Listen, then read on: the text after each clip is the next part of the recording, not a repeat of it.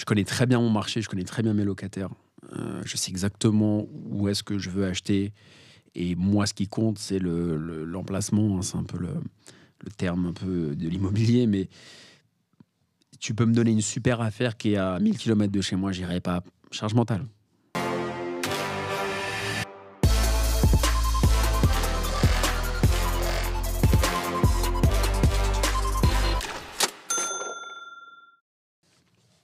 Salut à tous, je suis ravi de vous retrouver pour un nouvel épisode de ma question préférée. Donc aujourd'hui, on va traiter une classe d'actifs euh, qu'on n'a pas encore traitée puisqu'on va parler de parking. Voilà, je n'ai pas été très euh, original dans le, choix de l'invité parce que vous l'avez écouté dans, à mon avis, beaucoup de podcasts. Mais on va trouver, ne, quittez pas, on va trouver plein de questions. J'ai mille questions à poser à Alexandre Lacharme. Salut Alexandre, comment vas-tu? Très bien, je te remercie. Donc, euh, tu as, une actualité aujourd'hui, puisque tu sors euh, un livre, qui est juste là, on va faire la pub. Voilà, Tout à fait. Donc, euh, investir dans les parkings. Voilà, exactement. On va parler un petit peu de ça. Tout d'abord, pour les gens qui n'auraient pas écouté toute la concurrence dans, dans, dans, les podcasts sur les, finances perso, est-ce que tu peux te présenter et nous parler un petit peu de, de, de ton activité, comment tu es rentré là-dedans, tes premières opérations voilà, et pour le détail, au pire, allez voir les, copains podcasteurs, allez les écouter. Euh, oui, tout à fait. Donc moi, je m'appelle Alexandre Lachambre, j'ai 36 ans, je suis parisien. J'ai commencé à investir dans les parkings en 2013, donc il y a 9 ans maintenant, avec une première place euh, dans le 18e pour 4000 euros. Donc, tu vois, 4000 euros euh, comme investissement immobilier à Paris, même en 2013, c'était quand même assez atypique et rare. Mmh. Donc ça mérite d'être souligné. Et c'était une petite place de parking où tu pouvais garer euh, qu'un deux roues. Donc une moto ou un scooter. Du coup, personne n'en voulait. Euh, l'agent immobilier ne euh, savait pas quoi faire, ça restait sur ses bras.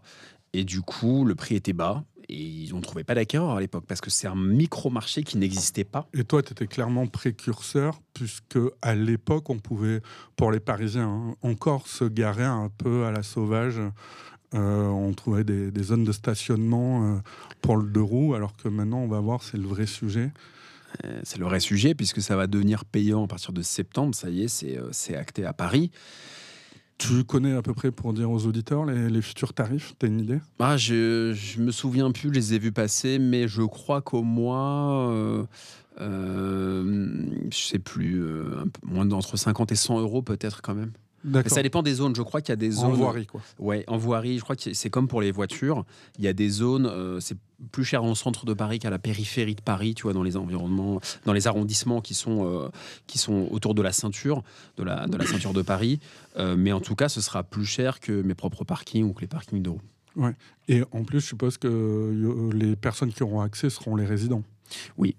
Donc les personnes comme moi qui habitent en banlieue euh, je viens en deux roues dans le centre de Paris, je vais galérer à trouver euh, des, endroits de stationnement. Je pense que ça va être compliqué. Ouais. Alors ça va peut-être évoluer après leur tarification, mais pour avoir vu rapidement, c'était euh, c'était assez cher. Effectivement, c'était plutôt orienté vers les résidents. Donc c'est bon pour le business des parkings en tout cas. Ouais, parce que ça c'est vrai. Si on, c'est un grand mot, mais si on fait un point macro, euh, je pense qu'il y a deux visions de voir un petit peu quand, j'ai un peu travaillé ce sujet. C'est soit les pessimistes vont te dire euh, c'est la fin de la voiture, euh, donc ça sert à rien d'avoir des parkings.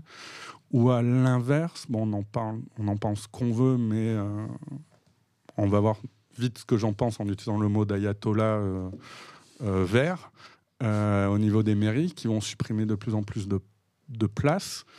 Donc effectivement, l'offre se restreint, la demande va peut-être diminuer, mais il y aura toujours la demande, donc les prix vont continuer à gonfler, non? Je pense.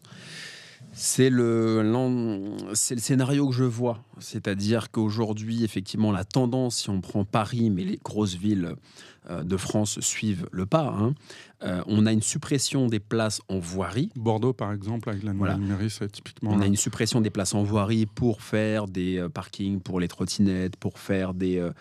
des, terrasses pour les restaurants, mmh. des espaces verts aussi, tu vois, de la végétalisation des trottoirs de Paris. Donc on a une raréfaction, une diminution de ces places. Euh, le facteur aussi à prendre en compte, c'est qu'il y a de moins en moins de voitures à Paris. Mmh. Il y a moins d'un tiers des Parisiens qui ont une voiture personnelle. Donc ça ne cesse de baisser. Il y a quelques arrondissements qui font de la résistance, notamment le 16e arrondissement, qui est l'arrondissement où on a le plus de voitures personnelles pour des raisons... Euh, pour caricaturer, il faut aller à Deauville. Voilà, pour des raisons un peu sociologiques, disons, voilà, c'est une clientèle qui aime avoir son confort, qui est prêt à payer le prix, etc. mais si on est malin, on se rend compte que les besoins évoluent et pour les détracteurs du parking qui disent bah, il y a de moins en moins de voitures à Paris, mais il n'y a pas moins en moins de deux roues. Ouais, il y a même une augmentation. Il y a une augmentation ces dix dernières années, ces 10-15 dernières années de, deux roues. Et ces deux roues, qui soient thermiques ou électriques, il faut pouvoir les garer, puisqu'ils sont de plus en plus chers. Bien de plus en plus chers. Du coup, euh, qui dit plus cher dit plus d'investissement et dit on n'a pas envie de se le faire euh, abîmer. Donc il y, a plusieurs choses. Il y a deux, ils sont de plus en plus chers. Donc on n'a pas envie de se les faire esquinter, les intempéries, euh, les dégradations, etc. Et deuxième phénomène dont on a parlé tout à l'heure, à partir de septembre, ce sera payant dans la, sur la voirie. Donc, si tu veux, ces deux facteurs font qu'aujourd'hui, il y a une demande et il y a une clientèle qui est prête à payer euh, quelques dizaines d'euros, entre 45 et 70 euh, euros, grosso modo, pour garer leur deux roues qui vaut entre 5 et 10 000 euros. Ouais. Et euh, on, va, on va parler un petit peu des tickets d'entrée. Tu parlais de l'acquisition que tu avais fait à 4 000 euros. Aujourd'hui, tu as, de la data, des chiffres pour dire une, place de parking. Je suppose que bah, ça évolue en fonction de, de, la ville et des quartiers, mais en moyenne, c'est quoi le ticket d'entrée? À l'échelle de la France oui, on va aller, on va prendre la France et après Paris, même si je suppose que pour le moment, tu regardes que les grandes villes, les, mhm. les, métropoles régionales, donc il n'y a pas d'écart. Hein. Des acquisitions urbaines, contrairement à d'autres qui achètent des batteries de garage à la campagne. Moi, c'est pas mon positionnement. Je dirais qu'un parking, c'est entre 20 et 25 000 euros en moyenne. En moyenne Entre 20 et 25 000 euros. À Paris, peut-être un peu plus cher. Je dirais 25, 25 000 euros mais pas vraiment beaucoup plus cher. Après, euh, on va démarrer en dessous de 10 000 euros pour des places de roues. En général, c'est aux alentours de 10 000, parfois un peu moins. Euh, elles sont très peu identifiées, c'est pas mal de off-market, etc. Mais c'est autour de 10 000. Euh, une très belle place euh, vraiment spacieuse. Effectivement, on peut être à 30 000, 35 000, voire plus si affinité. Ça dépend du quartier aussi. Parce que sachant que la majorité des, parkings qui sont en souterrain euh, à Paris, ce sont dans des résidences des années, euh, on va dire 70, 80. dans Paris intramuros, je parle. Et du coup, à l'époque, les, places, les voitures étaient plus petites.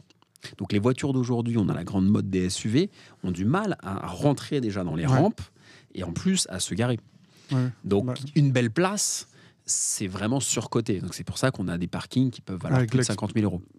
Et au niveau des superficies, est-ce qu'il y a une, euh, comment dire, une réglementation ou c'est à la louche? Aujourd'hui, il y a des réglementations, mais euh, disons qu'à l'époque, le, plus gros du marché, je te disais les 70, 60, 70, c'est les immeubles en fait euh, qui sont en béton. C'est les immeubles 60, 70, 80, etc les places étaient petites. Elles font pas forcément 5 mètres sur 2 euh, mètres 50 de large. Il y a des places plus petites. Et si on est malin, on peut les, acheter puisqu'elles sont dévaluées dans la mesure où, toutes les voitures ne peuvent pas se garer. D'accord, où c'est compliqué, il faut faire une manœuvre et ça se Donc, qui dit dévaluation et qui dit euh, usage différent, si on est audacieux et astucieux. Ok. Euh, sur, donc, et pour les deux roues, est-ce qu'aujourd'hui il y a un standard ou pas du tout? Il n'y a pas de standard euh, sur un parking privé. Bon, en général, un deux roues, il faut que la place fasse un mètre 10, un mètre 20 de, large. C'est bien. Il faut qu'on puisse euh, sortir à gauche, sortir à droite et qu'on puisse mettre toutes les tailles de, deux roues, du 50 cm3 jusqu'au 500, euh, si c'est un scooter ou plus, c'est affinité. Et, pour toi, c'est plus intéressant d'être dans une place, on va dire, ouverte euh, ou dans un box Ah, ça c'est une bonne question. Euh, moi, je préfère les places ouvertes. C'est très mhm. personnel. Alors effectivement, un box, tu peux le louer plus cher. On peut aussi faire un peu de stockage discrètement. C'est à l'abri des regards. Ça, coûte plus cher Ça coûte plus cher à l'achat un box. Et ça se loue plus cher. Donc en termes de rentabilité, puisqu'on le répète, la rentabilité, c'est les loyers divisés par la valeur vénale. En termes de rentabilité, moi je trouve qu'un box, c'est un, peu surévalué en termes de, de coût d'acquisition. Euh, une place ouverte va être à peu près 20% moins chère. Et l'avantage de la place ouverte, c'est que tu n'as pas, euh, euh, tu n'as pas la porte qui s'abîme, la serrure qui s'abîme. Et moi, j'aime bien les, business un peu feignants qui sont très passifs. Et sur une place ouverte, tu n'as rien à faire. le seul entretien, c'est un coup de peinture tous les 10 ans sur le marquage au sol. Donc moi j'ai vraiment simplifié au maximum, donc j'ai privilégié les places ouvertes. Et en plus de ça, les places ouvertes, si elles ont une disposition un peu sympathique où tu peux, euh, le deux roues peut sortir devant, derrière ou sur le côté, tu peux en mettre plus souvent. Ok, puisque là on, va, mettre de côté un petit peu la notion de rendement, puisque c'est le but et comment tu as hacké ça en, modifiant les, usages de la mmh. place, de passer de voiture à, à deux roues notamment. Et en écoutant donc, les, nombreux podcasts dans lesquels tu es passé, donc, on parlait beaucoup de, stratégie de rendement, mais peu de value. Et aujourd'hui, puisqu'avec le petit point macro qu'on a fait et cette, euh, euh, raréfaction du nombre de lots disponibles, de places, est-ce qu'aujourd'hui, il n'y a pas aussi une stratégie value à se dire j'achète un actif qui normalement va s'apprécier du fait de la rareté mmh. Et est-ce que, dans un peu comme on peut lire, voir sur YouTube, les gens qui font de l'achat-revente, est-ce que toi, tu t'es dit, bah, pourquoi pas aussi travailler ce type d'investissement-là?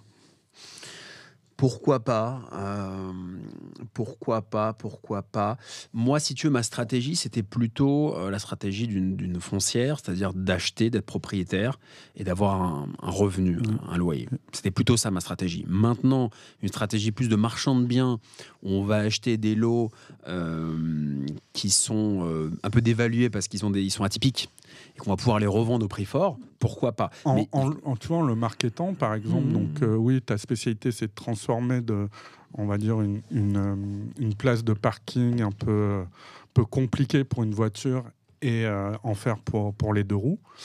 Est-ce que, par exemple, je, je dis n'importe quoi, mais si tu as un rendement de. Tu achètes un actif, il te donne un rendement de 8 à 10 tu vois, tu pourrais très bien dire bah, je vais le marketer, je vais expliquer aux gens comment ça se passe. En plus, tu commences à avoir une petite communauté de gens intéressés, euh, tu revends le rendement à 7 au lieu de 10 parce que tu as, as, augmenté le prix de vente et toi, tu gagnes ta vie sur la plus-value, tu as expliqué le concept, les avantages, tu as tout. Euh, comment dire, cliné en termes de règlement de copro, tu rassures tes investisseurs du fait de tes connaissances juridiques. Voilà, et ça, c'est. Est-ce que c'est pas une idée aussi de. C'est une idée. Hein. C'est une idée, c'est peut-être la next step. Hein la version 2 de mon business. Euh, c'est une idée de faire ça, de proposer un rendement clé en main. On voit ça déjà sur des annonces euh, spéciales. Tu sais, quand il y a marqué ce titre un peu. Euh, un peu aguicheur, spécial investisseur. Moi, je me fais toujours de, cette tirade. Spécial investisseur, bon plan. En général, je prends mes jambes et je cours. mais effectivement, ça existe déjà, mais de manière très spontanée. Mais le marketer, le rendre plus institutionnel, c'est quelque chose que je fais parce que j'ai une vraie expérience. Ça fait 10 ans. Donc, je pourrais effectivement acheter des, euh, des places, euh, les remarketer et puis euh, prendre ma marge. effectivement, ce serait, ça resterait à plus de 5%. Oui, dans Paris, dans Paris et sans et l'avantage. Donc quand je dis 5%, que ce soit brut ou net, l'avantage, euh, parce que si on me dit, voilà, c'est le même rendement qu'un appartement, admettons ce qui est faux, hein, mais admettons que ce soit le même rendement qu'un appartement dans Paris, tu n'as pas les inconvénients euh, d'un appartement, les travaux, les fenêtres, la peinture entre les locataires, la, législation. Tu n'as pas la loi Allure mm. qui protège bien plus euh, le locataire au détriment du propriétaire bailleur. Le parking, on est sur le code civil. Ça change tout. Bien sûr. C'est très important. Et il y a un point que moi je trouve hyper intéressant dans cette classe d'actifs-là, c'est l'absence de charge mentale. Parce que souvent, dans les, dans les investissements, on apprend achat-revente. Donc déjà, l'achat-revente, on rentre, à mon avis, dans un marché qui peut être baissier, ou du moins avec la remontée de taux là, qui, qui, va être assez dure. Mm. Euh, l'augmentation des prix, donc ça aussi, c'est des stratégies qu'on va un peu euh, revoir. Les rendements des immeubles de rapport à trifouiller les oies, euh, quand il y a l'obsolescence immobilière qui tombe et les travaux, les machins, la législation, tu parlais de la législation aussi. les normes énergétiques dans un parking, bon, bah, tu as besoin de faire de l'isolation. voilà, c'est pas compliqué. Non, c'est la GoPro qui gère. Voilà. Donc, tout ça, c'est vrai que tu as un rendement qui est bien, même si il n'est pas non plus à deux chiffres dans beaucoup de cas, mais, mais il peut être très très correct. Euh, peu de charge mentale, peu d'aléas. Donc effectivement, moi je trouve qu'il y a un ratio rendement-risque qui est, hyper en faveur de ce type d'investissement. Je suis très content que tu en parles parce qu'on n'en parle pas assez. Et c'est vrai que le, la charge mentale, ça a un coût. Ah mais très important que, que les chefs d'entreprise euh, connaissent. Ça a un coût les propriétaires bailleurs qui gèrent des locataires, ce qui est mon cas. La charge mentale, c'est un coût. Et un des avantages du parking, moi, j'ai vraiment poussé à son paroxysme. C'est-à-dire que j'ai même pas acheté de box. J'ai pas acheté des garages en extérieur comme certains de mes confrères qui peuvent avoir la toiture qui s'abîme. Moi, j'ai vraiment acheté des places dans des cœurs de ville ouvertes en copropriété. Donc j'ai réduit au maximum la charge mentale. Et c'est vrai qu'on a, euh, on a beaucoup moins de contraintes par la législation, comme, on en a parlé et euh, le fait qu'il n'y a pas d'aléas, de travaux, de, dégâts des eaux. J'avais acheté un appartement dans les Yvelines il y a quelques temps que j'ai revendu depuis. Dégâts des eaux, enfin, c'est impossible, impossible, impossible. C'est, moi, je veux pas vivre ça. Dans ce cas-là, ça devient une, prison. Et si tu as énormément de, locataires, euh, bah, c'est du temps plein. Et finalement, euh, euh, cette espèce de, promesse de liberté financière assez racoleuse, ah, bah, finalement, ça, ça, a plus de sens puisque ça, tu changes une, prison pour une autre. Moi, ces gens-là, je les appelle simplement des asset managers pour compte, pour compte propre alors que souvent j'ai fait un épisode euh, notamment avec euh, Emeline Siron qui elle s'est lancée, qui fait beaucoup d'investissements en colocation et autres, achats-revente, qui est des formations, qui était asset manager euh, pour, pour, une boîte et simplement qu'il fait à son compte personnel. Donc il n'y a, a pas de notion de liberté de temps libre, puisque c'est les mêmes métiers que simplement fait pour soi. C'est comme quelqu'un qui va faire du trading dans mmh. une banque et quelqu'un qui fait du trading. Il est devant les marchés et son ordinateur avec 12 heures par jour. Hein. Non, euh, les, parkings, il y a une vraie notion de, passivité des revenus. Alors, il y a toujours des locataires, à moins que tu sous-traites, mais il y a toujours des locataires à gérer. Il peut y avoir des bips qui se perdent, donc tu vois, c'est très restreint. Euh, les contraintes, les contraintes, ça va être quoi? D'accord. Euh, d'ailleurs, sur ça, je me posais la question. Les bips, question bête, c'est toi mhm. qui les qui peut les faire ou c'est forcément la copro? Alors c'est une question qu'on me pose tous les jours sur les réseaux. ah, je veux acheter une place, je veux mettre 5 motos, comment on fait pour les bips? Alors, on peut acheter des bips sur euh, Amazon ou quoi que ce soit, mais souvent les copros euh, codent, euh, les bips, on ne peut pas les, dupliquer soi-même. C'est pas comme dans un garage, dans son pavillon, où on peut dupliquer. Là, si tu veux, les portes des copropriétés, l'émetteur, en fait, le récepteur, tout est codé. Donc, tu n'as pas la possibilité euh, de faire des duplicata. Sinon, ce serait, euh, ce serait trop facile et dangereux aussi, puisque tout le monde pourrait faire des bips et ça, ça mettrait en péril la, la sécurité du parking. Donc en fait, pour bloquer ça, il, il, code ça, il bloque ça. Et du coup, pour récupérer des bips, tu es obligé de passer par le syndic ou le conseil syndical. Qui parfois, par expérience, c'est la pure expérience, c'est ce que je dis dans le livre, peuvent s'opposer euh, au fait de donner beaucoup de bips. Légalement, ils n'ont pas le droit de le faire. C'est-à-dire que légalement, tu achètes un, parking dans le 15e à Paris, tu peux dire OK euh, au syndic, donnez-moi 4 euh, bips parce que j'ai 4 locataires. Ils ne peuvent pas le faire, ils ne peuvent pas te bloquer. Mais euh, parfois, tu peux avoir le conseil syndical qui est un peu frileux, qui va se dire, oulala, par jalousie, de un, pourquoi pas Parfois, il y a de la jalousie, non, mais attends, combien il gagne, etc. Moi, je galère pour payer mes charges, je suis pas d'accord, je mets des bâtons dans les roues. Premier élément, il y a des gens qui ont du, temps à perdre. Hein. Deuxième élément, un jour, on m'a sorti la pollution invraisemblable. On m'a dit oui, ça va polluer plus, il y a plus d'allées venues. Ok. Euh, troisième élément, ça peut être euh, le fait qu'ils aient un peu peur pour la sécurité. Ils se disent mais il y a des gens, quatre personnes, qui vont garer leur scooter qui ne sont pas propriétaires de, de biens d'habitation de la copropriété. Mmh. J'en veux pas. Donc c'est toujours bien de s'assurer que ça dérange pas, euh, pour des raisons de, cordialité, la copropriété. D'accord. Sur cet accès-là, comme je te disais en off, je, j'embrasse mon, mon beau-père qui est donc du coup euh, cadre sub dans beaucoup beaucoup de boîtes de parking. Il a eu une carrière là-dedans.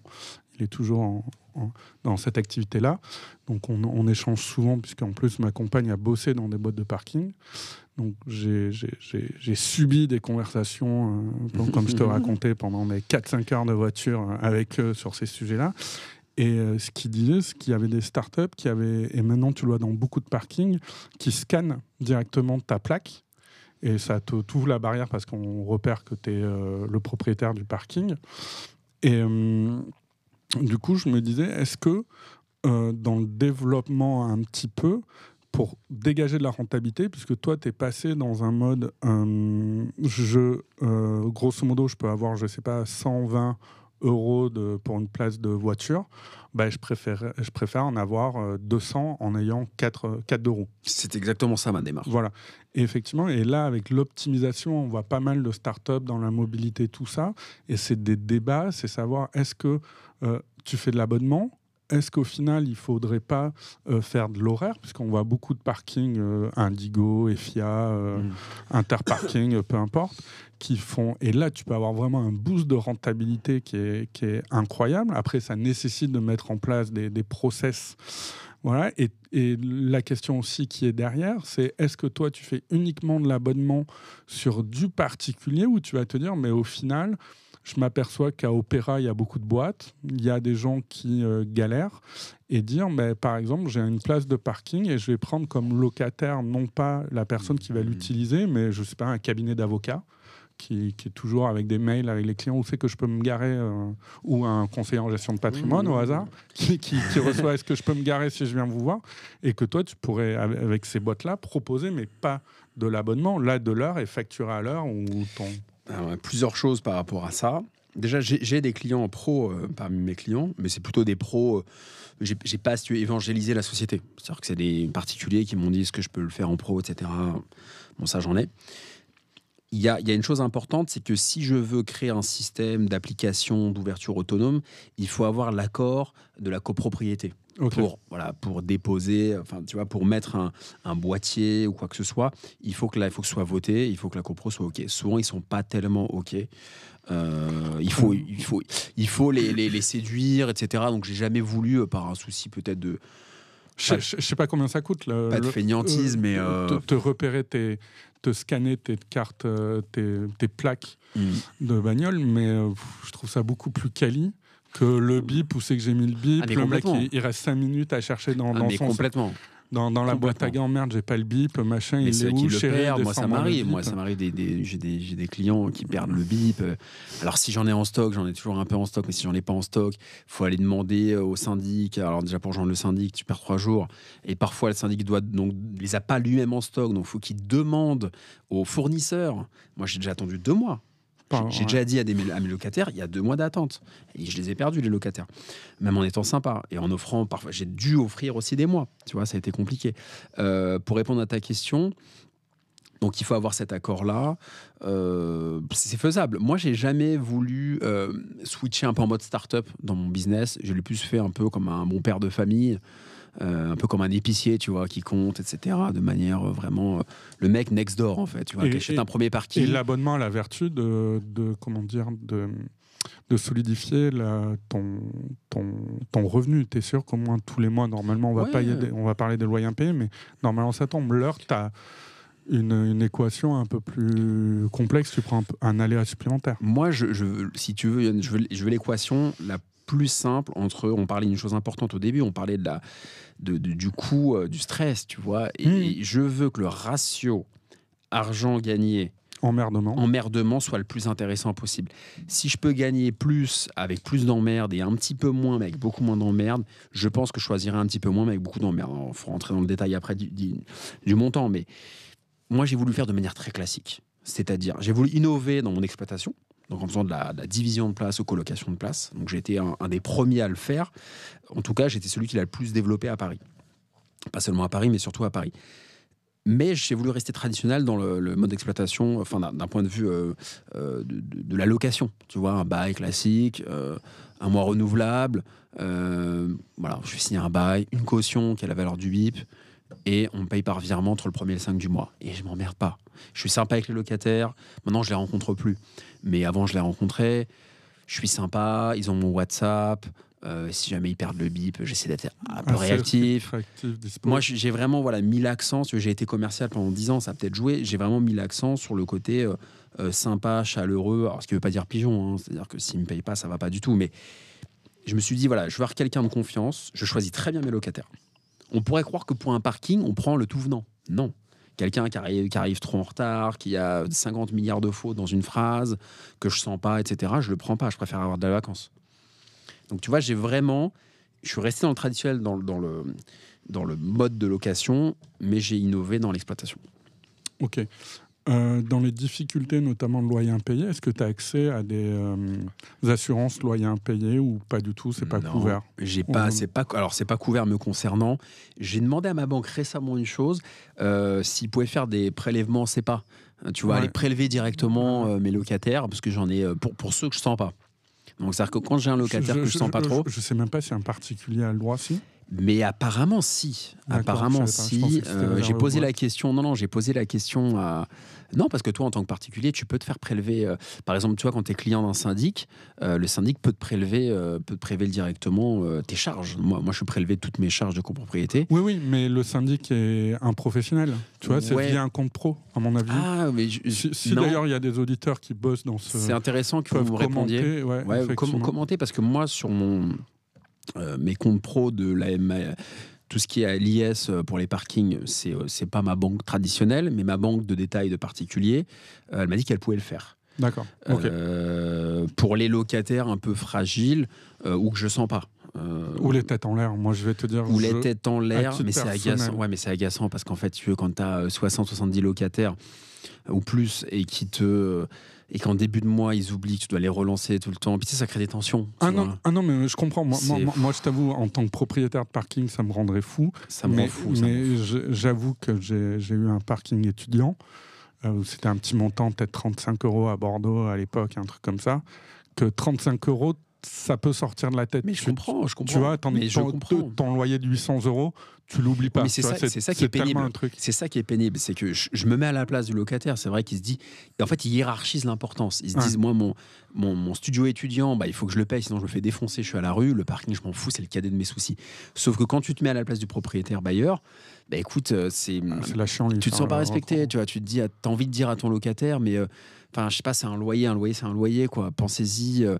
Alors, moi, maintenant, je, je, suis plus salarié, je bosse que pour moi, euh, depuis assez récemment d'ailleurs. Mais quand j'étais euh, encore cas dans une, dans une grosse boîte, c'était infernal, quoi. J'avais la pression du boulot, j'avais les relances, le recouvrement. Donc là, c'est pour ça que j'ai dû faire un choix aussi. Et ça, tu as des tips un petit peu pour les gens qui veulent se lancer de méthodos, d'outils, de choses comme ça pour pour euh, automatiser un petit peu toute cette partie-là? Oui, déjà un très bon fichier Excel. C'est très bête, mais il faut avoir un très bon. Moi, j'ai un tableau d'encaissement euh, très joli, très efficace que j'utilise où je vais pointer euh, les encaissements. Donc déjà, c'est très très important parce que quand tu commences à avoir plusieurs dizaines de locataires, tu es obligé de le faire. Tu peux pas le faire sur un calepin ou à l'ancienne. Donc moi, j'ai un tableau Excel de suivi des encaissements. je propose à mes locataires une date, entre le 1er et le 5 du mois. Et puis, à partir du 7, tu vois, leur laisse, euh, si c'est le week-end, jusqu'au 7. Et le 7, je fais des relances sympas par SMS. En général, j'ai toujours un ou deux qui, qui oublient. Je fais une relance sympa, tu fais une deuxième relance. Et en général, ça se passe bien. J'ai jamais eu de gros problèmes. Les tips que je pourrais donner à, tes auditeurs, refuser le paiement en espèces. Ça, c'est un nid à embrouille. C'est un nid à emmerde. Euh, soyez pas trop empathique avec vos locataires. Euh, on fait pas du social, on est dans l'immobilier. C'est pas c'est pas du bénévolat. Euh, on n'est pas dans l'altruisme pur. tu vois, je veux dire, moi, je suis hyper empathique, c'est-à-dire que je suis du genre à, écouter vraiment mon locataire. Ça m'arrive de ça m'arrive de prendre des cafés avec mes locataires, qui me racontent leur vie. Enfin, tu vois, je, je suis à l'écoute en fait, mais faut à un moment savoir s'arrêter parce que si tu es trop à l'écoute, ça m'est arrivé une fois il y avait toujours un problème au moment de payer. Il perd son père, sa mère, mmh. son emploi, sa moto, son truc. Bah non, quoi. Si j'en ai 60 euh, qui sont comme ça, je me tire une balle, quoi. Donc, soyez ferme mais sympa. Ça, c'est un tips euh, que je peux donner. Ferme mais sympa. Virement, premier 5 du mois, euh, une petite relance. Et puis après, on a les locataires qu'on mérite aussi, tu vois. et choisissez pas un locataire que vous ne sentez pas. Mieux vaut avoir de la vacance, mais pas de locataire, que d'avoir un locataire hyper chiant. Et en termes d'assurance, tu as des assurances, pas de loyer impayé, d'assurance en cas de bah, d'incendie Non, c'est la copro. C'est euh, ouais, c'est la copro. D'accord, donc toi, tu n'as pas de coût non plus à Rien. devoir assurer. Moi, aucun coût. Mes seuls coûts, non, mais mon seul coût, ça va être les charges de copropriété. Ou, même d'obligation vis-à-vis de la dégradation des, des deux roues que tu peux. Non, non ça. Il n'y a rien en fait. Moi, j'ai des places ouvertes avec un marquage au sol. Mm. Euh, les seuls coûts que je vais avoir, ça va être le coût de remplacement des bips quand on a un qui le perd. Mais c'est pas mm. grave, je reprends une caution. Euh, les charges de copropriété. donc qui sont, ont toujours euh, tendance à augmenter un petit peu, ça c'est pénible. Puis après la taxe foncière, euh, et puis euh, l'imposition qui est en fonction du mode Ouais, de détention, on, etc. on va parler un peu plus tard de l'imposition. Et du coup, sur les charges de copro aujourd'hui, c'est de quel ordre? C'est Est-ce que tu as une grosse différence en fonction des, des projets ou on va retrouver à peu près le même montant euh Ah, le charge de copro, je dirais que c'est à peu près, euh, si je dois faire un ratio, c'est à peu près 10% de mon loyer. D'accord. Même pas, un peu moins. Euh, tu vois, j'ai une- par exemple, j'ai une place, j'ai un exemple, hein, j'ai une place euh, euh, 50 euros par mois pour un deux roues, j'ai après 5, 5 euros par mois de charge de copro. Elle t'a coûté combien cette place à l'achat? Euh, cette place, bah, elle m'a coûté 4000 euros. Ah, mais c'est la fameuse. bon, C'est la fameuse. Alors maintenant, j'ai mis deux. Alors maintenant, c'est- j'ai c'est atypique. j'ai deux euh, motos. Maintenant, j'ai deux motos, donc c'est D'accord. 90 euros par mois de loyer et euh, 4000 euros de. Bon, bon ça c'est exceptionnel. Mais j'ai acheté une place récemment Et du le- côté de, de Barbès qui Ouais. était. euh, je l'ai acheté combien? Euh, 5800 euros hein, D'accord. roues. hein. Ok. Et t'arrives, euh, ces charges de copro, c'est toi qui les paies ou tu peux les reporter sur le locataire?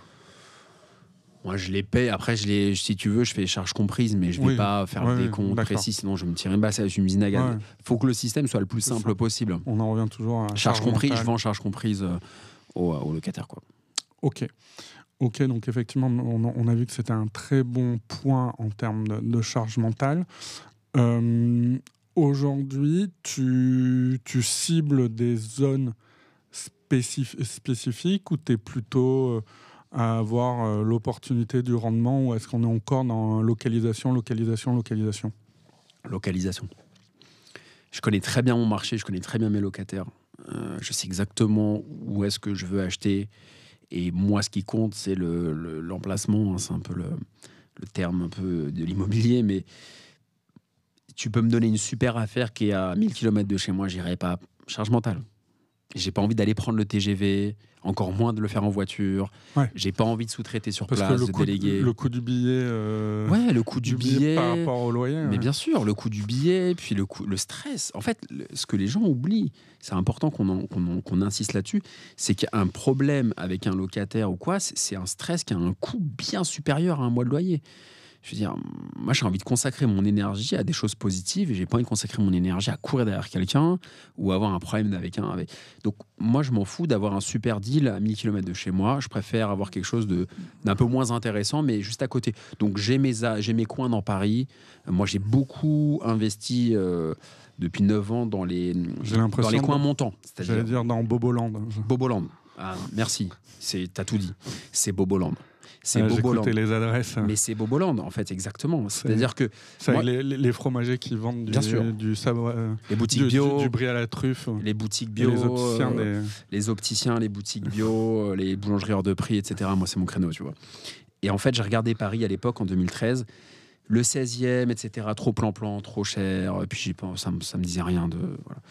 Euh, Et, et surtout, après, on va dire que je suis caricatural, mais je pense aussi des bagnoles. euh, J'ai l'impression de voir que des gros. Soit tu on va dire, hein, il est misogyne, euh, des, des nanas en smart Mm. qui se déplacent en smart pour faire 200 mètres. Ça, ça me fait. Je suis pas très écolo, mais t'en as certains, certains qui abusent. Et d'un autre côté, que des SUV. J'ai l'impression c'est soit l'un, soit l'autre. Et complètement, il n'y avait pas trop de, de- En fait, il n'y avait pas de besoin pour le deux roues dans ce coin-là, dans le 16e. Les gens qui avaient des deux roues en 2010, 11, 13, 14, 15, c'était les bobos. C'est pas pour les stigmatiser, mais c'était les bobos. Donc, ils habitaient dans le 11e. Euh, euh, surtout, on va être clair, moi qui viens de m'installer dans le 93 pour avoir un extérieur à côté de Paris, euh, je suis l'archétype du bobo, hein, les Odoniens, donc je suis à Saint-Ouen. Les vieux me regardent. euh, ouais, voilà, je suis parti du, de Montmartre à là-bas, là, c'est. Et c'est euh, dans les parcs, tu as du Théodore et du, du Marie, Cerise et Ah, bah là, Jean Mirabel. En, tu vois. en plein dedans à Saint-Ouen, t'es- t'es vraiment dans le coup. justement, là, il y, y a une place parce que bah, il y a quand même des, des cités, on va pas stigmatiser non plus, mais grosso modo, effectivement, des scooters qui font que bah, tu as peut-être envie de le, le mettre un peu à l'abri, et surtout quand tu as Bonneville, je sais pas combien ça coûte, mais c'est- j'ai l'impression qu'il n'y a plus que ça maintenant. Ouais, la bonne ville, c'était mon premier locataire qui avait une bonne ville d'ailleurs en 2013, euh, effectivement. Et, et j'ai beaucoup de, j'ai beaucoup de triomphes parmi mes, Ouais. mes locataires. Donc on est encore dans le côté à bobo. Et j'ai beaucoup de femmes aussi. Beaucoup de femmes qui ont des, qui ont des motos sympas. Beaucoup de motardes. Euh, donc oui, j'ai privilégié les côtés, euh, les côtés euh, branchés, bobo, montant. Tu vois, vraiment, le 11e, ça a été un super truc. Maintenant, ça a changé, on était en 2013. hein. Mais euh, le 11e, j'ai beaucoup fait, du côté de la rue de Charonne, la rue Hamelot. Ouais, parce qu'il n'y a plus de bohème. Dans Bobo, il y a bourgeois bohème. Là, on a supprimé le bohème, hein, vu les prix. euh. Ah oui, oui, on est resté sur le bourgeois, euh, ça a complètement bohème, je sais plus où, c'est parti à Nantes ou je sais pas où. hein. Mais donc c'était ces coins-là, donc l'Est, plutôt l'Est.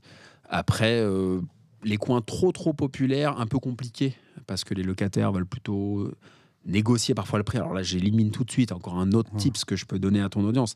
Quelqu'un qui négocie de 45 à 40 euros, au revoir.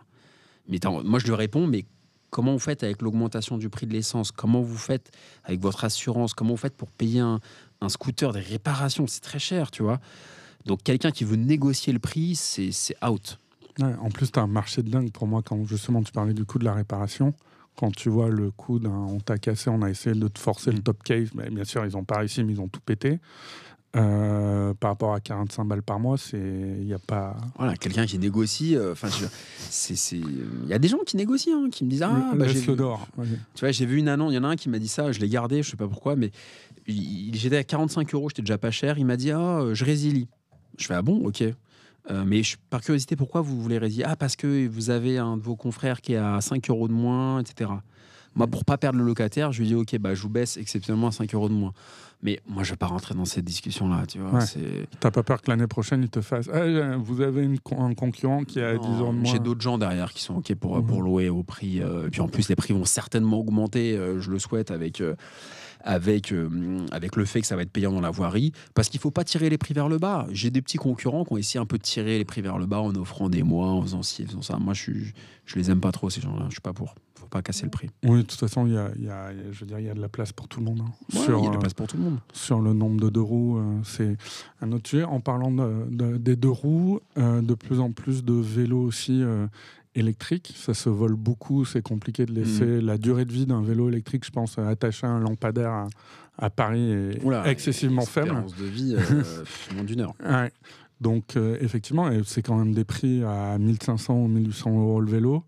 Euh, ça, tu vois de plus en plus de demandes? De plus en plus de demandes pour le vélo. Alors, il y a un sujet pour le vélo électrique le scooter électrique, c'est les bornes de recharge aussi. Ça, c'est une un- question. ouais, Ça, c'est important. Alors, pour répondre à ta première question sur le vélo, oui, j'ai de plus en plus de demandes. J'ai des, j'ai des vélos. euh, euh, moi, je reste à. je- par exemple, si je suis à 50 euros, je reste à 50 euros pour, la, pour, la, pour le l'emplacement. Tu vois, euh, divisé. Donc, s'ils en ont deux, ils peuvent, euh, peuvent en mettre deux. Ce qu'il faut, c'est que ça gêne pas le locataire suivant. Tu vois. Mais suis OK, par exemple, tu vois, si j'ai quatre motos sur une place, euh, si une des places divisée, donc un des, un des morceaux qui fait 1m20 de large sur Mm. 2m20, la personne veut mettre deux vélos et que ça dérange pas les autres, je vais pas lui faire deux fois 45 euros. Par contre, je donne qu'un bip. D'accord, mais est-ce que par contre, tu peux te dire, bah, tu achètes une place voiture, tu veux pas faire de voiture, mais par contre, tu fais euh, Dis, ouais, c'est c'est- 8, ouais, ouais. vélos Complètement. Par contre, euh, bonne chance pour aller chercher 8 bips auprès du syndic, Ouais. euh, par expérience. Euh, bonne chance. Et puis, euh, ouais, c'est un peu plus d'organisation, tu auras plus de turnover, et on en revient à la charge mentale. Donc, il faut toujours faire un ratio. Après, Ouais. tout dépend des gens. Enfin, Si moi, j'ai ma gagner 40 balles personnalité. par mois. Moi, j'aime ma personnalité, tu vois. J'aime être tranquille, j'aime pas être emmerdé, c'est ma personnalité. Quelqu'un qui veut y aller vraiment en mode bourrin avec le couteau entre les dents, il peut se dire je vais faire la même chose sur le parking vélo et ils vont avoir 150 locataires.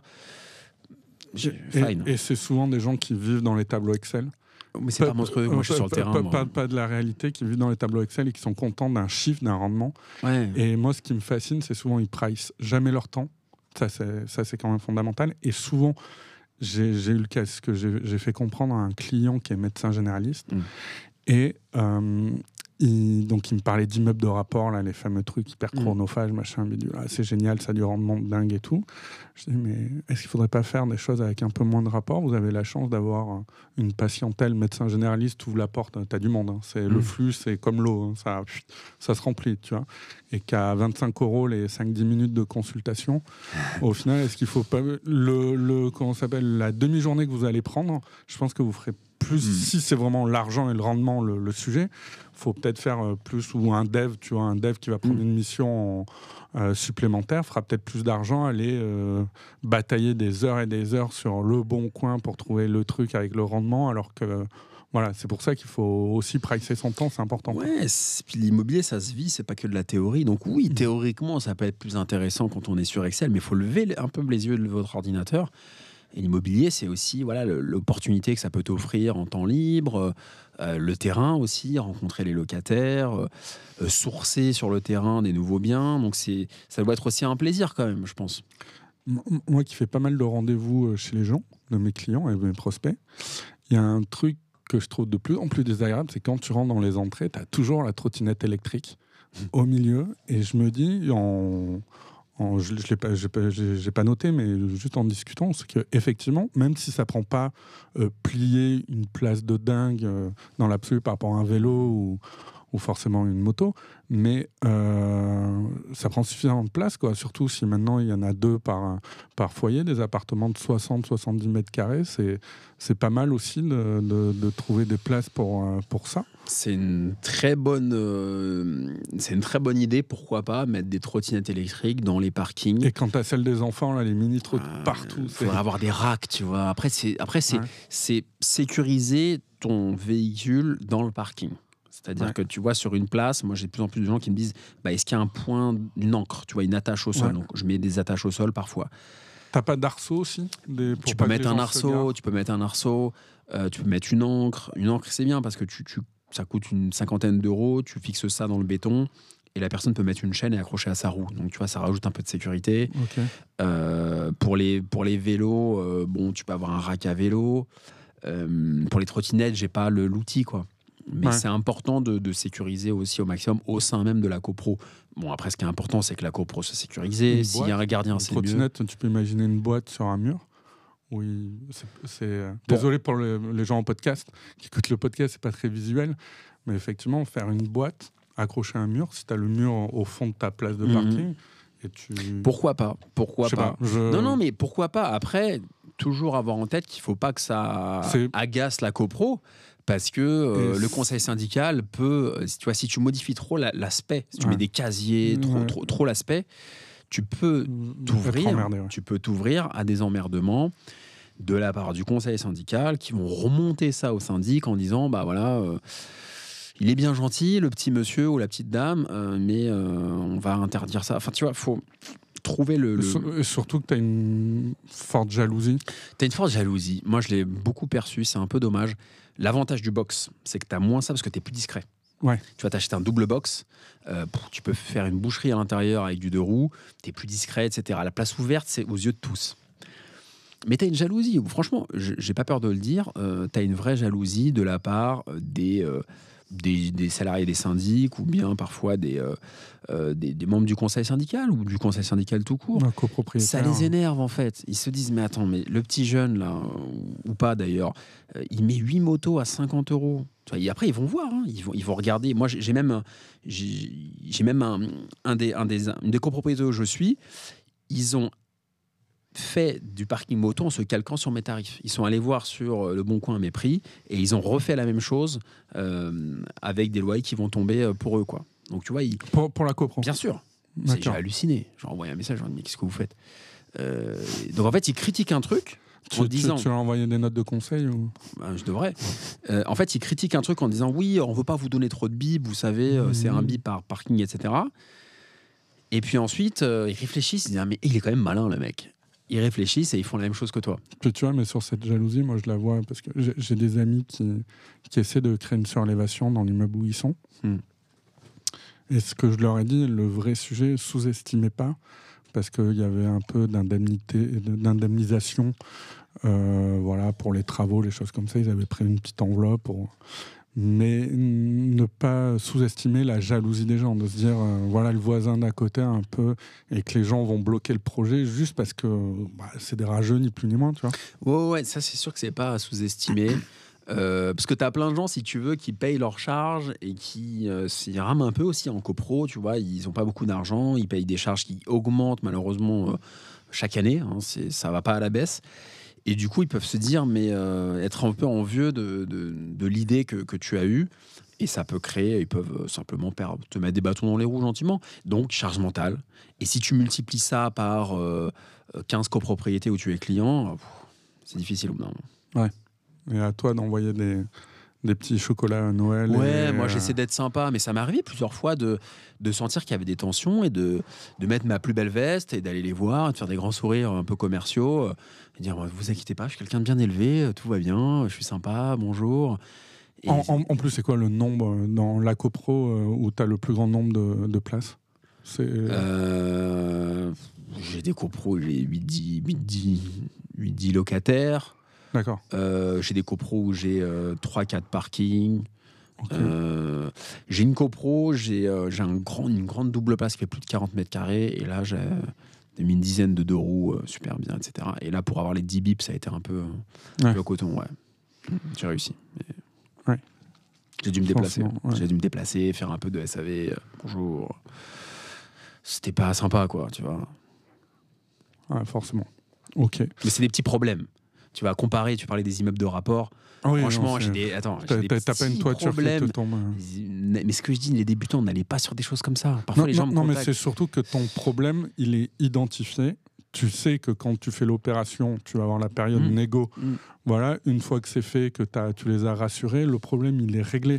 Tandis que dans l'immeuble de rapport, ça, ça peut revenir si c'est pas le studio euh, 4 qui a le problème de fuite, ça peut être le 7, et tu peux avoir la toiture, et tu peux avoir le problème de- d'évacuation des eaux usées euh, dans ton immeuble. Tu vois Donc c'est C'est l'inconnu. c'est- Ouais, c'est interminable. Tandis que toi, ton, t'as un problème, tu le résous.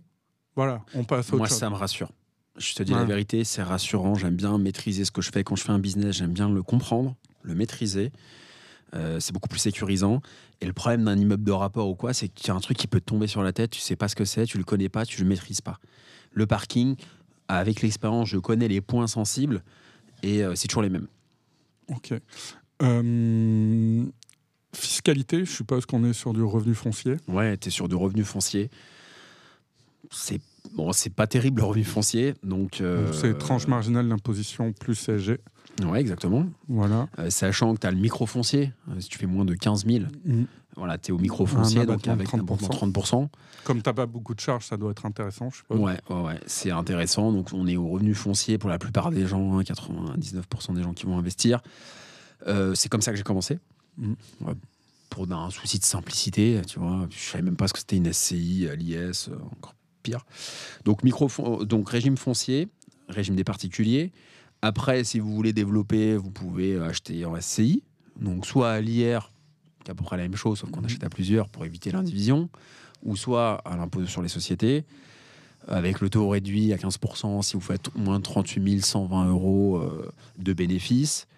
Euh, donc voilà, quand on démarre, c'est en direct, foncier. Et puis après, si on veut aller plus loin qu'on a déjà des revenus, Et sur la, tombe. sur la SCI à l'IS, Mm. je l'ai dit souvent sur ce, sur ce podcast, c'est que le sujet, c'est que euh, entre les vendeurs de YouTube et, je les mets dedans aussi, nous autres conseillers en gestion de patrimoine, c'est qu'on vend de la création patrimoniale. Tu vois, plus on crée du patrimoine, plus le client est content, plus on prend des honoraires ou des commissions, donc tout le monde est content. Sauf que on gère pas comme les notaires l'après. Et que souvent, ta SCI à l'IS, c'est une prison dorée où certes tu vas optimiser tes flux et les fanas des gens qui vivent sur le tableau Excel, ils voient que c'est Mm. génial et ce qu'il faut faire attention. Et souvent les notaires me disent, bah, c'est les CGP, les experts comptables, vous passez pour des génies auprès de vos clients avec cette solution, mais c'est nous qui euh, gérons la merde au moment de la succession. Est-ce que les SI à l'IS, c'est pas ce que moi j'appelle une bombe à retardement fiscal? C'est que, voilà, et j'ai des clients pour le coup, on va dire que c'est des problèmes de riches qui sont euh, des jeunes actifs qui aujourd'hui se retrouvent par des grands-parents avec 9, 10, 10 cousins dans une SCI à l'IS et donc avec des, revenus différents, des projets de vie complètement différents, qui se connaissent pas forcément ou même se connaissent et ne peuvent ne pas s'apprécier, et que c'est une vraie galère à liquider au niveau fiscal. Et c'est pour ça qu'il faut faire attention aussi. Donc les gens qui se partent souvent euh, comme ça, j'ai vu une vidéo YouTube, je vais faire une SCI à l'IS. Non, déjà commence par avoir des- un patrimoine euh, en nom propre correct. Et après, effectivement, on voit dans un deuxième temps pourquoi. Parce que peut-être que le jour où tu as des enfants, mais c'est bien que ce patrimoine en nom propre soit liquide.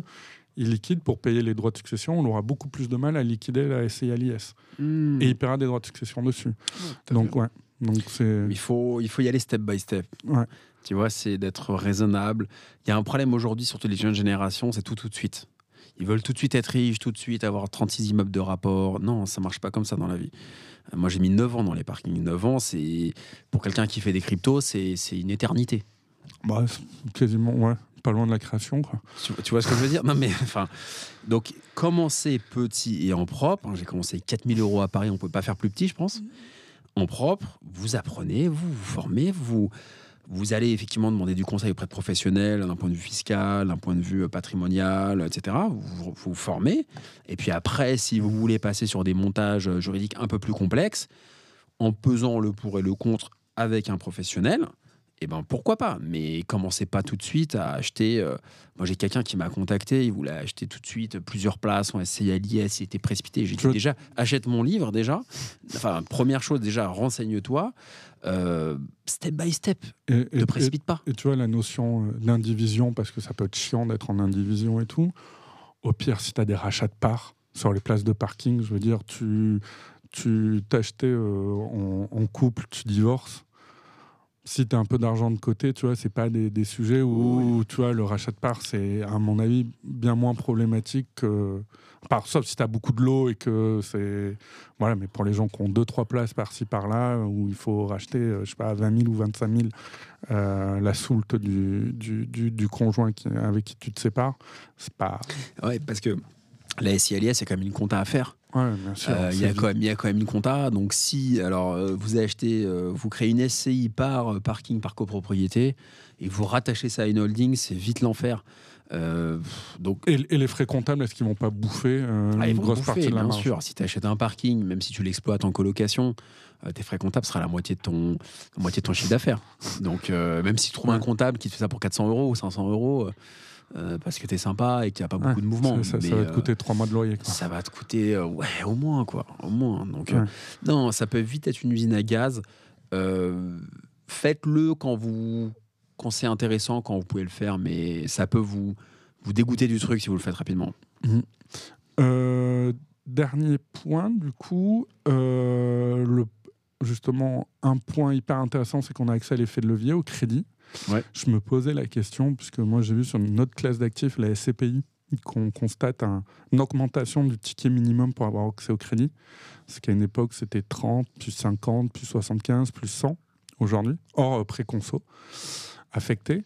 Euh, T'as pas ce problème-là d'aller voir ton banquier qui souffle, qui te dit euh, euh, faire un comité de crédit pour. euh, parce que je pense que le process est le même pour 30 000 balles. euh, ça- T'as t'as 50 000 euros sur le compte, euh, achète-moi ça en cash et viens pas m'emmerder. C'est hyper intéressant ta question. Ça a changé entre le moment où j'ai commencé et maintenant. Après, ça dépend de ta banque, etc. Moi, j'avais eu la chance de tomber. Je sais pas, aller voir un courtier qui m'avait dégoté un crédit pour ma résidence principale à l'époque. Et du coup, bon, il m'avait fait rentrer dans une banque. J'étais rentré dans cette banque et ensuite je leur ai dit bah, je veux acheter des parkings, des parkings, des parkings. Et il me faisait des crédits. La conseillère que j'avais, qui était très professionnelle, me faisait des crédits immobiliers D'accord. sur 20 ans. Ok. Différé de crédit, ok. Différé, différé euh, total, amortissement, euh, euh, intérêt si tu veux aussi. Hein. Elle me faisait des six mois de différé. Alors qu'il n'y a rien à casser, il n'y a pas de travaux. Euh, mais elle me faisait un vrai crédit immobilier. Intéressant, etc. Donc il fallait qu'il monte effectivement le dossier, etc. Moi, il y avait, c'est, une, banque où il y avait une délégation en agence.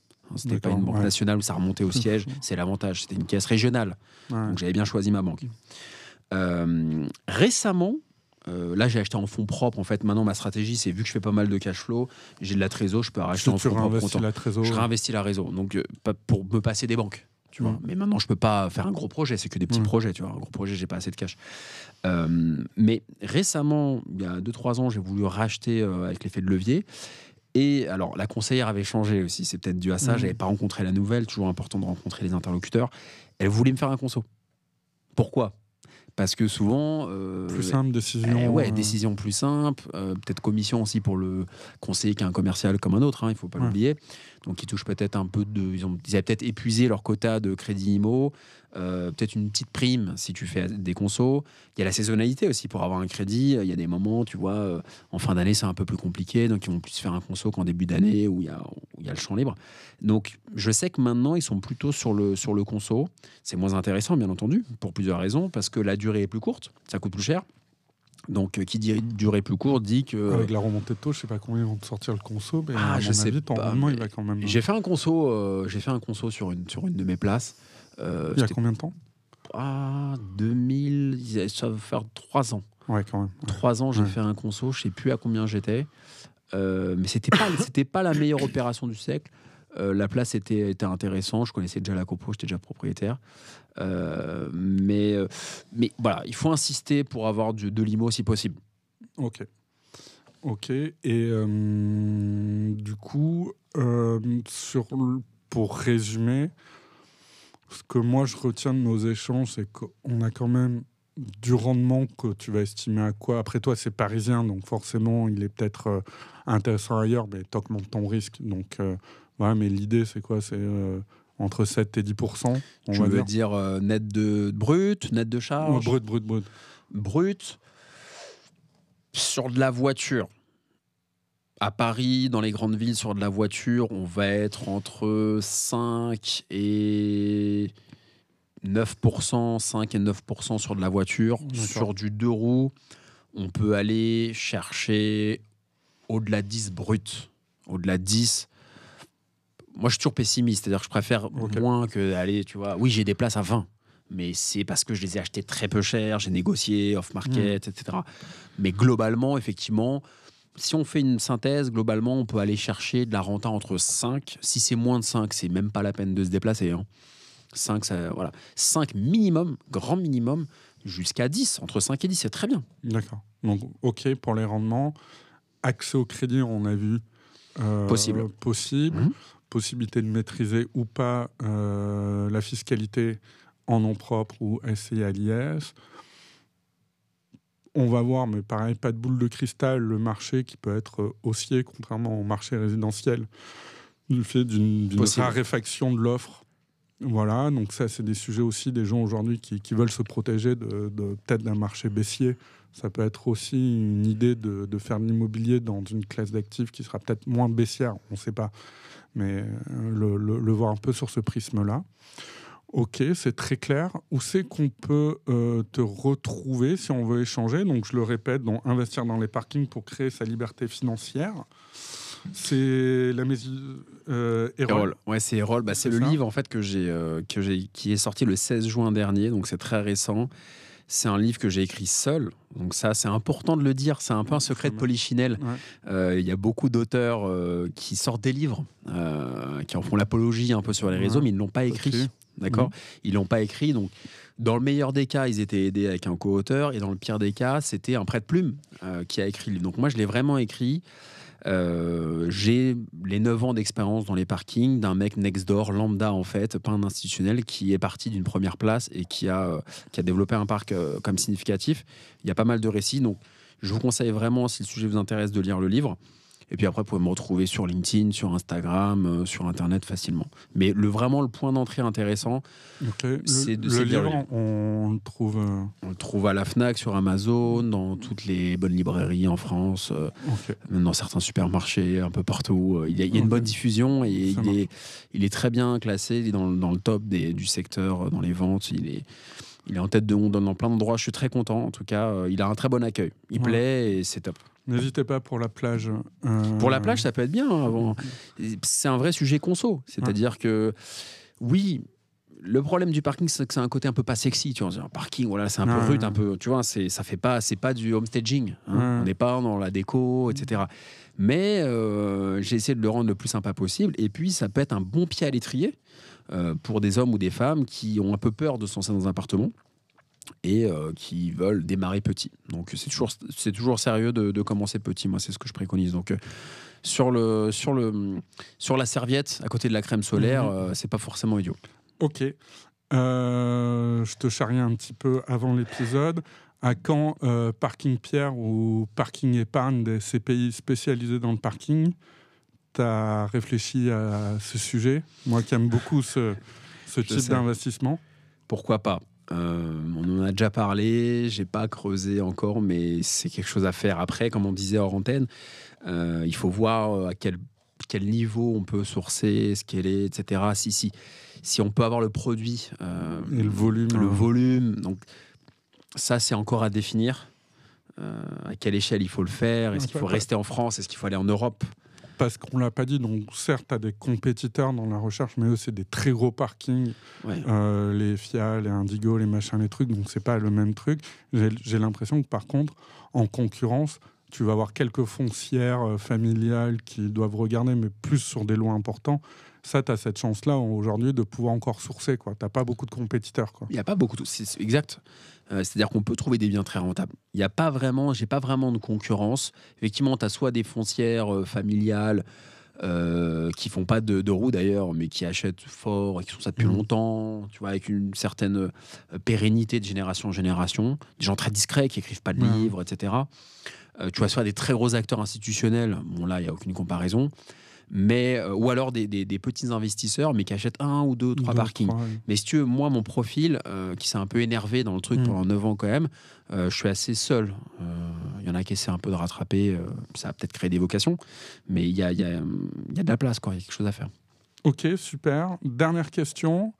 Euh, une recommandation, quelque chose que tu as kiffé récemment, peu importe, mais qui n'est pas dans le thème de l'investissement? Euh, ah, euh, ça peut être quelque chose que j'ai aussi, qui m'appartient ou- Bah moi, j'ai, euh, j'aime bien les montres. C'est une des choses que j'aime bien. Et je, je fais un peu de vidéos sur YouTube de montres, tu vois. D'accord, donc t'as- des marques, t'as des trucs. euh, Ça s'appelle Tocant, euh, T-O-C-A-N-T-E-S, Tocant. Et je parle de montres. Je vais chez les gens. C'est hyper original. Je, je vais chez les gens, un peu comme les youtubeurs euh, de voitures ou quoi. Mhm. Je vais chez les gens et puis je, ils me montrent leur montre, peu importe la marque, et on l'essaie, etc. Et ça me permet de rencontrer plein plein de gens, euh, dont certains euh, sont dans l'immobilier, certains ont acheté le livre, certains font des parkings. Donc je rencontre plein de gens. C'est une manière pour moi de, de rencontrer du monde. Euh, Et un, allez, on va dire un modèle que tu kiffes particulièrement à, on va dire, moins de 1000 euros. Et après, euh, un modèle si jamais euh, le livre cartonne et que euh, tu pourrais t'acheter la montre de tes rêves? Euh, c'est une bonne, une bonne question. Moins de 1000 euros, je ne sais pas trop quel modèle on pourrait avoir. Euh, Il y avait Bell Ross, mais je crois que les prix euh, ont bien augmenté euh, depuis, depuis ce temps-là. Il n'y en a plus à moins de 1000 euros. Mais il y a des. Y a des J'ai pas trop de recommandations pour les montres à moins de 1000, mais il y a- vous pouvez vous faire plaisir. L'important, c'est une montre qui vous Vous, plaise. vous voyez que le bouquin il marche très très bien. Il est plus J'arrive sur ce genre de prix. Mais après, alors, ce qui est intéressant quand on parle d'investissement, parce que c'est aussi une thématique qui nous intéresse, c'est qu'il y a aussi un business dans les montres. Il y a certaines marques, tu vois, comme euh, Audemars Piguet, Rolex, Patek Philippe, qui sont des vrais investissements. Alors après, qu'on valide ou pas, mais où le prix, si tu veux, euh, quand tu sors de la boutique, c'est quasiment le double du prix de la boutique. Euh, ce qu'il y a euh, aussi dans Mhm. certaines marques de voitures, etc., des modèles en édition limitée. Donc il y a, il y a un vrai, une vraie spéculation dans la montre. et Il y a des vrais collectionneurs de montres. Donc ça, c'est aussi intéressant. Je valide pas forcément ça, Mhm. parce que c'est un marché complètement fou.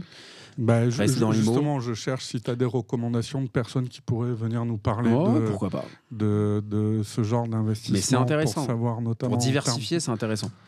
Ok, super. Moi, ma reco va porter sur une série que j'ai finie sur euh, Canal+, euh, Two Summers. Voilà, une série euh, flamande Mhm. qui est sympa, six épisodes, euh, huis clos.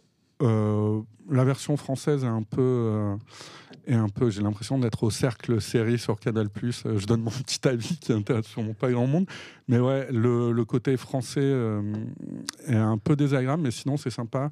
J'ai pas fait en version originelle parce que le côté flamand me me plaît pas trop à l'oreille, mais franchement ça m'a plu. Allez voir ça, tout Summer sur Canal. Ok.